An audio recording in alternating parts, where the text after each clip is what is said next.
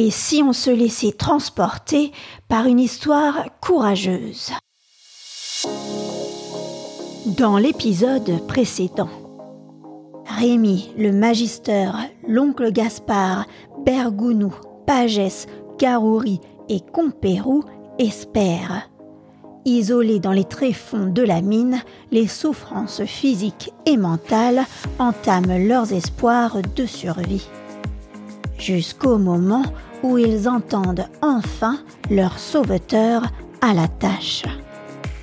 En réalité, à la surface de la mine, un homme vaillant et déterminé à déployer tous les moyens nécessaires pour sauver les 120 ouvriers restés bloqués dans les galeries mène les recherches. C'est l'ingénieur de la mine. Alors qu'il conduit les travaux jour et nuit, le moral de nos héros vacille entre espoir et désespoir. Retrouve les épisodes de Sans famille ainsi que d'autres histoires sur ilétaitunroman.com. Allez, c'est parti Chapitre 6 Première partie Sauvetage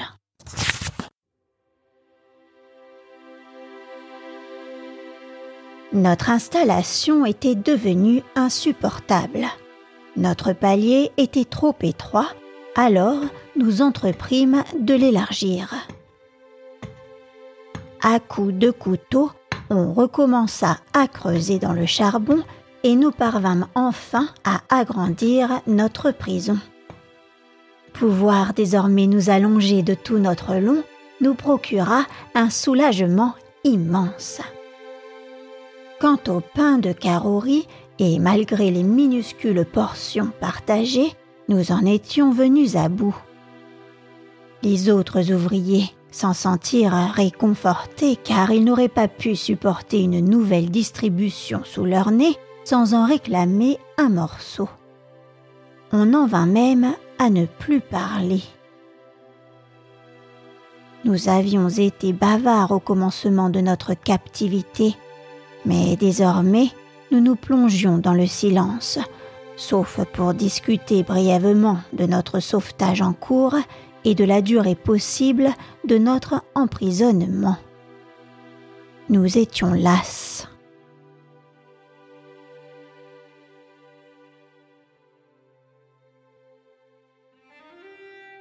Étions-nous ensevelis depuis deux jours ou six? Le seul moyen de le savoir était d'attendre le moment de notre délivrance. Mais ce moment arriverait-il? Nous commencions à en douter fortement. Lorsqu'il nous arrivait de perdre espoir, le magister intervenait toujours avec une parole réconfortante.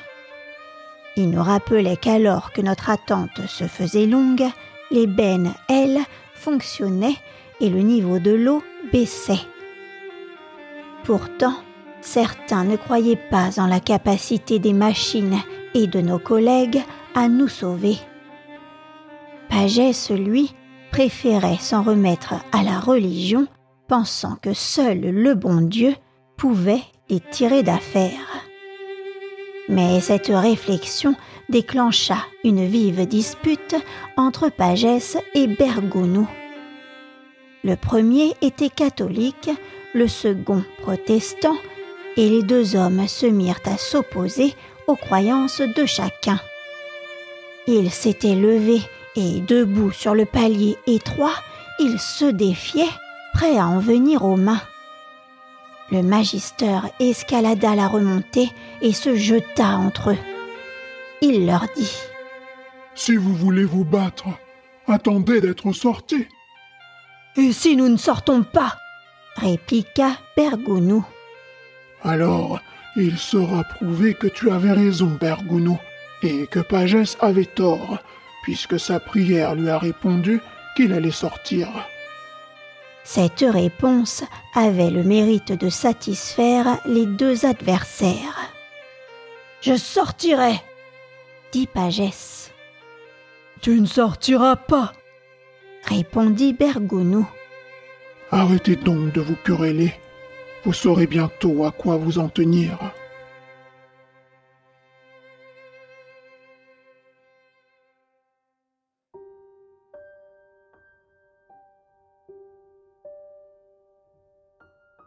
Grâce à l'intervention du magister, la dispute s'apaisa.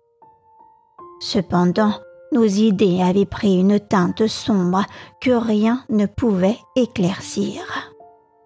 Après un moment de silence, Pagès reprit la parole. Je crois que je sortirai. Mais si nous sommes ici, c'est parce qu'il y a parmi nous des méchants que Dieu veut punir. Disant cela, Pagès lança un regard froid à Bergounou. Au lieu de se fâcher, Bergounou acquiesça. Tu as raison, Pagès.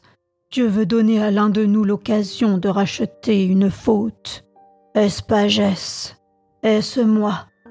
Je ne sais pas. Pour moi, tout ce que je peux dire, c'est que je n'ai pas la conscience tranquille car j'aurais dû me conduire en meilleur chrétien.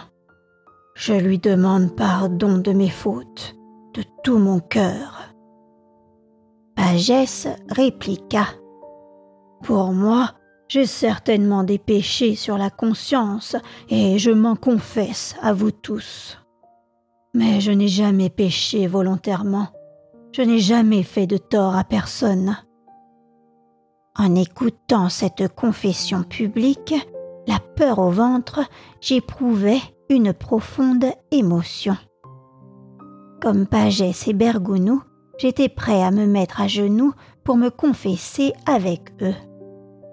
Quand soudain, derrière moi, l'immense Compéro éclata en sanglots et s'écria Le coupable, c'est moi c'est moi que le bon Dieu punit, mais je me repens. Je vais vous dire la vérité. Et si je sors, je jure de réparer le mal que j'ai fait. Si je ne sors pas, c'est vous qui le réparerez. Il y a un an, le tribunal a condamné Rouquette à cinq ans de prison pour avoir volé la montre de la mère Vidal. Rouquette est innocent. C'est moi qui ai fait le coup. J'ai caché la montre sous mon lit. Il suffit de lever le carreau ébréché pour la trouver. Sur ces paroles, Pagès et Bergounou se mirent à crier. Allô, Compérou Qu'il aille à l'eau S'ils avaient été à côté de Compérou, ils l'auraient poussé dans le gouffre. Mais le magister put intervenir avant qu'il ne lui tombe dessus. Vous voulez vraiment que Compérou paraisse devant Dieu avec ce crime sur la conscience? Laissez-le se repentir. Et Compérou, malheureux, répéta Je me repens, je me repens. Allô? Allô? Répétèrent Bergounou et Pagès. Non s'écria le magister. Alors il s'approcha de Compérou et lui dit Donne-moi ta main. Ne le défends pas, magister. Je le défendrai. Et si vous voulez le jeter à l'eau, vous m'y jetterez avec lui. C'est d'accord, nous ne le pousserons pas à l'eau, mais c'est à une condition. Tu le laisses dans le coin. Personne ne lui parlera et personne ne se préoccupera de lui. Le magister répondit. Très bien. Ça, c'est juste. Il n'a ce qu'il mérite. Les paroles du magister résonnaient comme un jugement condamnant Compérou. Pendant plusieurs heures, il resta accablé dans son coin en répétant de temps en temps Je me repens. Je me repens. Alors, Pagès ou Bergounou lui criait Il est trop tard, tu te repens parce que tu as peur. Tu es un lâche. C'était il y a six mois, il y a un an que tu devais te repentir. Compérou respirait péniblement et, sans leur répondre, il répétait Je me repens, je me repens. me repens. Je me repens. Tout son corps tressautait, ses dents claquaient. La fièvre l'avait pris. Il dit J'ai soif. Donnez-moi la botte. Mais la botte était vide. Alors je me levai pour aller en chercher. Mais Pagès me cria d'arrêter, et l'oncle Gaspard me retint par le bras en me murmurant Rémi, on a juré de ne pas s'occuper de lui. Pendant quelques instants, Compérou répéta encore qu'il avait soif, puis, comprenant que nous ne voulions pas lui donner à boire, il se leva pour descendre lui-même. Il va entraîner les débris cria Pagès. Laissez-lui au moins sa liberté, dit le magister. Compérou m'avait vu descendre en me laissant glisser sur le dos. Il voulut en faire autant. Mais j'étais léger, lui était lourd.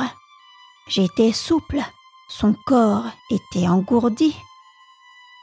À peine s'était-il allongé sur le dos que le charbon s'effondra sous lui. Il ne put se retenir et glissa dans le trou noir. L'eau gicla jusqu'à nous, puis se referma. Je me penchai en avant, mais l'oncle Gaspard et le magister me retinrent chacun par un bras. Non, Rémi, laisse. Bergounou et Pagès, eux, s'écrièrent. Nous sommes sauvés. Nous sortirons d'ici. Et moi, tremblant d'épouvante, je me rejetai en arrière. J'étais glacé d'horreur, à moitié mort. L'oncle Gaspard voulut me rassurer. Rémi, ce n'était pas un honnête homme. Le magister se mit à murmurer entre ses dents. Après tout, il nous diminuait notre part d'oxygène. Ce mot oxygène, je l'entendais pour la première fois et je demandai au magister ce qu'il signifiait. Une chose injuste et égoïste, mon garçon, et, et que je regrette. Mais quoi? Nous vivons de pain et d'air. Le pain, nous n'en avons plus. L'air, nous n'en avons guère. En voyant Compérou disparaître, j'ai dit qu'il ne nous mangerait plus une partie de notre air respirable. Et cette parole, Rémi, je me la reprocherai toute ma vie. Allons donc, il n'avait pas volé son sort, dit l'oncle Gaspard. Et Pagès ajouta Maintenant, tout va bien aller.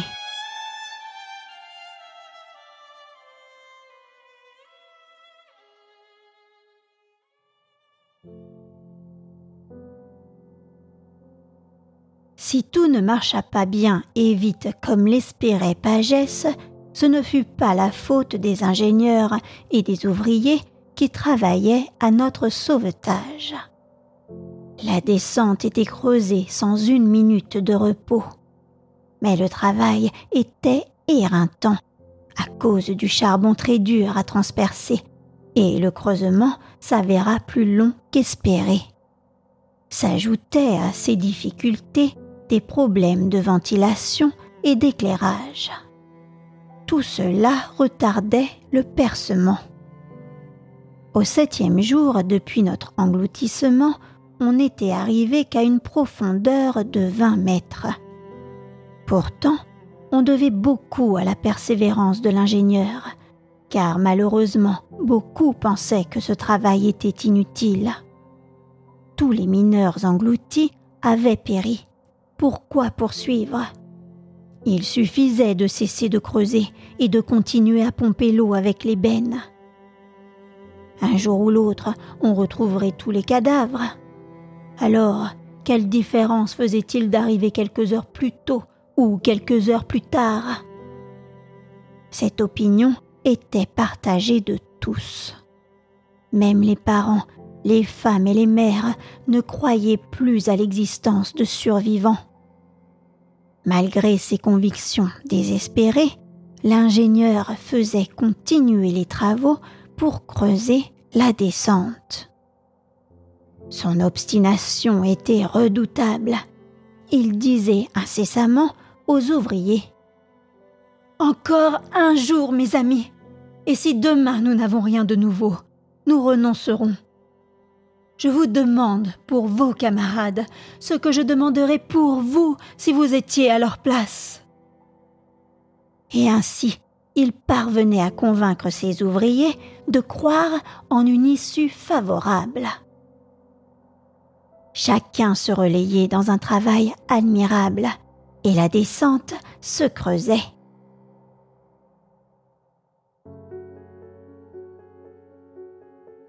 Le septième jour, au moment de changer de poste, le piqueur qui arrivait pour creuser le charbon crut entendre un léger bruit comme des coups frappés faiblement. Au lieu d'entamer sa tâche, il colla son oreille à la paroi. Puis, croyant se tromper, il appela un de ses camarades pour écouter avec lui. Tous deux restèrent silencieux et après un moment, un son faible, répété à intervalles réguliers, parvint jusqu'à eux. Aussitôt, la nouvelle se répandit. La plupart n'y croyaient pas, mais lorsqu'elle se répandit jusqu'à l'ingénieur, celui-ci se précipita dans la galerie. Enfin, il avait donc eu raison. Il y avait là des hommes vivants que sa détermination allait sauver. Plusieurs personnes l'avaient suivi. Il se mit à écouter, mais il était si ému qu'il tremblait et n'entendit rien. Je n'entends pas, dit-il désespérément. Un ouvrier lui rétorqua. C'est l'esprit de la mine qui nous joue un mauvais tour. Il frappe pour nous tromper. Mais les deux piqueurs qui avaient entendu les premiers soutinrent qu'ils ne s'étaient pas trompés et que des coups avaient répondu aux leurs.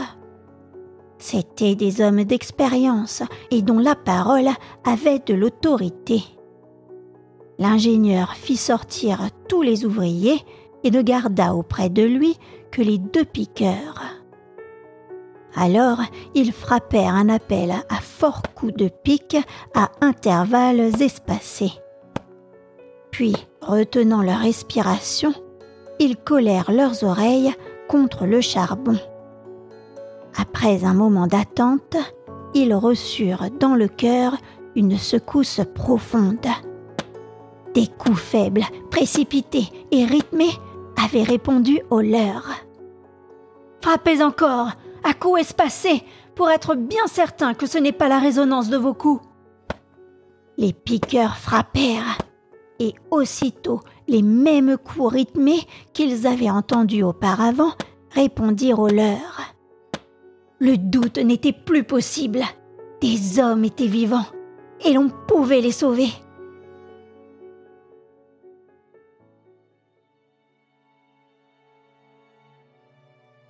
La nouvelle traversa la ville comme une traînée de poudre et la foule accourut à la truyère, plus grande encore peut-être, plus émue que le jour de la catastrophe. Les femmes, les enfants, les mères, les parents des victimes arrivèrent tremblants, rayonnant d'espérance dans leurs habits de deuil. Combien étaient vivants? Beaucoup peut-être chacun imaginait retrouver enfin l'un des siens. On voulait embrasser l'ingénieur, mais imperturbable, il ne pensait qu'au sauvetage. Pour préserver la continuité de son travail, il fit écarter les curieux et les familles en demandant aux soldats de se placer aux abords de la galerie. Les sons reçus étaient si faibles qu'il était impossible de déterminer leur provenance exacte. mais ils indiquaient que des ouvriers avaient échappé à l'inondation et qu'ils se trouvaient dans une des trois remontées de la galerie plate des vieux travaux. À la descente que l'on creusait, on en entama deux autres pour atteindre les trois remontées à la fois pour aller au-devant des prisonniers. Lorsqu'on sera plus avancé et qu'on entendra mieux, on abandonnera les descentes inutiles pour concentrer tous les efforts sur la bonne. Le travail reprit avec plus d'ardeur que jamais, et les compagnies voisines envoyèrent à la truyère leurs meilleurs piqueurs pour soutenir les efforts. Non seulement le creusement des descentes avançait, mais le niveau d'eau dans les puits baissait aussi. L'espérance regagna tous les esprits.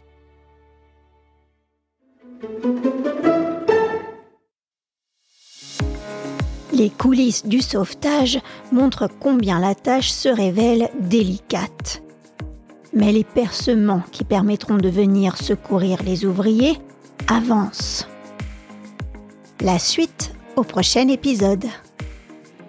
Si toi aussi tu as envie de soutenir mon podcast, n'hésite pas à laisser une note ou un commentaire ou à t'abonner à la newsletter sur ilitétunroman.com. Merci pour ton écoute et à très vite